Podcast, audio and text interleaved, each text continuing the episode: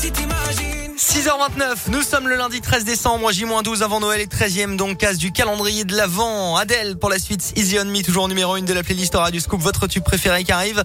La Minute Éco de Jean-Baptiste Giraud, la météo de ce 13 décembre également. Et puis l'actu avec vous, Colin Code, c'est le journal, bonjour. Euh, Bonjour Alexis, bonjour à tous. Tout va bien? Ah oui, tout va bien. Le week-end fut bon?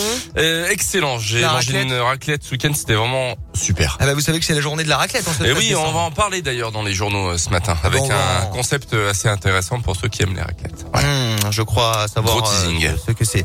Nous aussi, on va en parler ici. On aura plein de sujets sympathiques. On reviendra également sur l'élection de Miss France. hein. Oui, Évidemment, vrai. hein, Ah bah, voilà, avec on une a nouvelle Miss, aussi. Miss Île-de-France. Allez, voici l'actu, c'est le journal. Et elle a une ce matin un couple du Puy-de-Dôme mis en examen une semaine après la découverte du corps sans vie d'un homme d'une cinquantaine d'années dans un appartement du centre-ville de Thiers.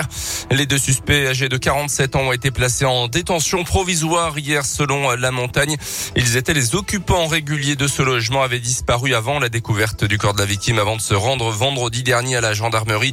Les enquêteurs vont euh, désormais devoir déterminer dans quelles circonstances le meurtre a été commis. Les suspects ne reconnaissent pas pour l'instant les faits. Un homme de 68 ans interpellé samedi après-midi dans le centre-ville de Clermont à l'issue de la manifestation des anti-passes sanitaires depuis les premiers rassemblements l'été dernier. Les policiers tentaient d'identifier un ou des organisateurs et l'individu en ferait partie. Il prenait souvent la tête des cortèges d'après la montagne, banderole à la main. Il a été laissé libre à l'issue de sa garde à vue.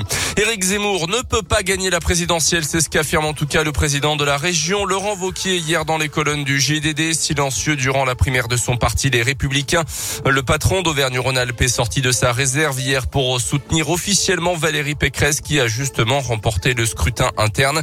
Laurent Vauquier qui reconnaît quand même au candidat une lucidité sur le constat mais estime qu'il confond, je cite, fermeté et brutalité.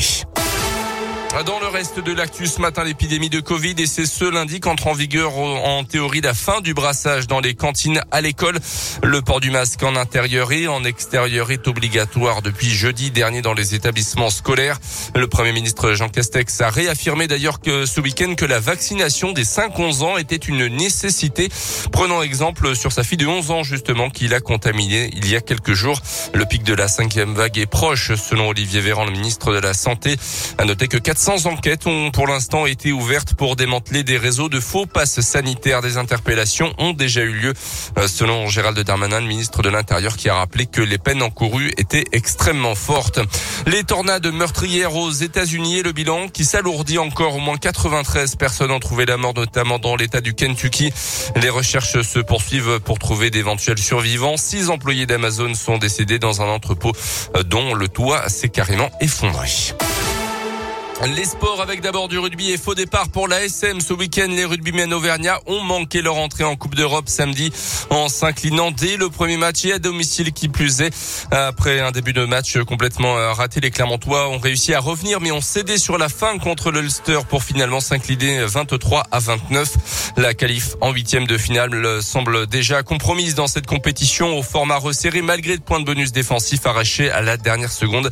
John Gibbs l'a reconnu, c'est une immense déception mais l'entraîneur clermontois a quand même trouvé quelques motifs de satisfaction. On l'écoute. Pour moi, j'ai vu les jeunes joueurs qui étaient exposés de European Rugby. D'avoir cette expérience, c'est très important. La dernière chose pour moi, le public, euh, il fait le maximum pour nous. Euh, J'espère il va avoir une équipe qui lâche pas. On va utiliser l'expérience ce soir. On va garder pas mal de choses dans cette 80 minutes très utiles pour nous.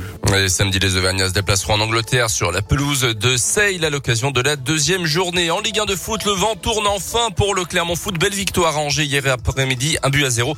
But signé Momo Bayo sur penalty à la 83e minute, sa neuvième réalisation depuis le début de la saison. Le Clermont Foot qui jouera en Coupe de France cette semaine. Ouais, le week-end prochain, Coupe de France avant la réception de Strasbourg. On aura des places à vous offrir pour ce match. Le dernier avant Noël face au Racing Club de Strasbourg au euh, Montpied. Ça tombe avant 10h et puis ce qui tombe également, Colin.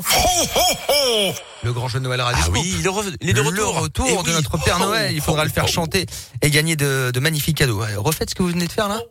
Ho, ho, ho. C'est celui-là qu'il faudra Ouais. chanter, hein, pas Colin. Hein. C'est- mieux, je pense.